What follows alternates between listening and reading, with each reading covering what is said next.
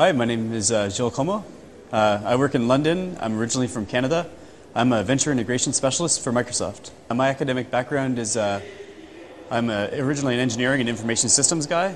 Um, I was a database administrator for many, many years, and now I work when Microsoft acquires new companies. I go to those new companies and then try to bring them back into Microsoft and, and use the same strategy and operations as, as they do.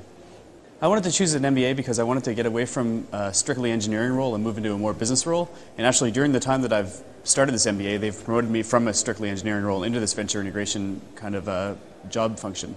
So that really helped me out. And I chose the technology management because uh, these companies that we work with, uh, they're very innovation focused, and I thought that would help out quite a bit. But then also, integrating them back into the company is, is really kind of a supply chain integration kind of problem. So that was why I chose the technology and supply chain innovation specialization.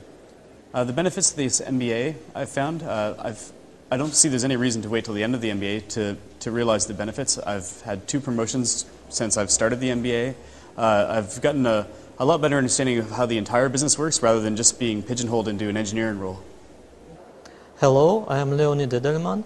I'm coming from Moscow, Russia. I'm working for an international company, Topcon Positioning Systems, in a position of Global Process Coordinator of Application Software Development. Well, I can start from history. I used to be a software engineer, then progressed to project manager, and now I'm process manager responsible of uh, establishing the development process throughout our several worldwide distributed development centers.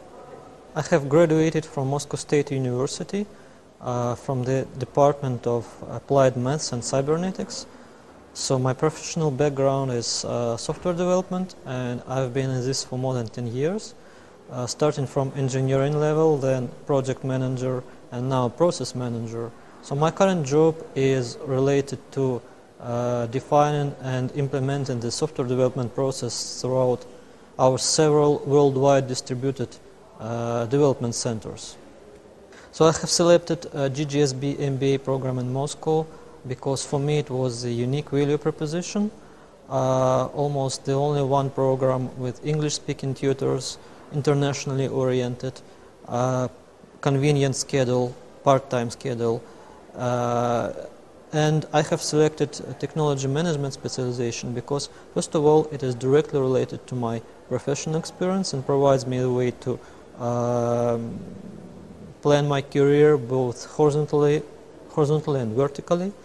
Uh, second, uh, I know the tutors and I know they are very professional. Uh, and third, I think uh, it's kind of unique specialization. You'll hardly find it anywhere else except GGSB. Well, according to me, management of innovation is uh, an approach that uh, a lot of companies are putting in place today.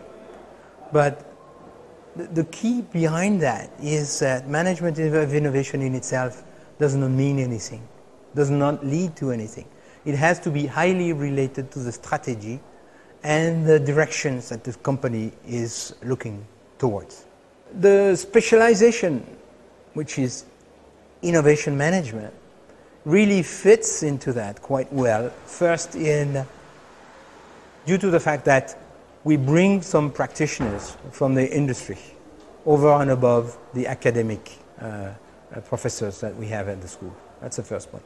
The second point is we tend to take a, a quite a broad view and we integrate technology, we integrate the market dimension, but we also integrate the organizational and human dimensions. So we don't only focus on innovation per se, but we look at it globally.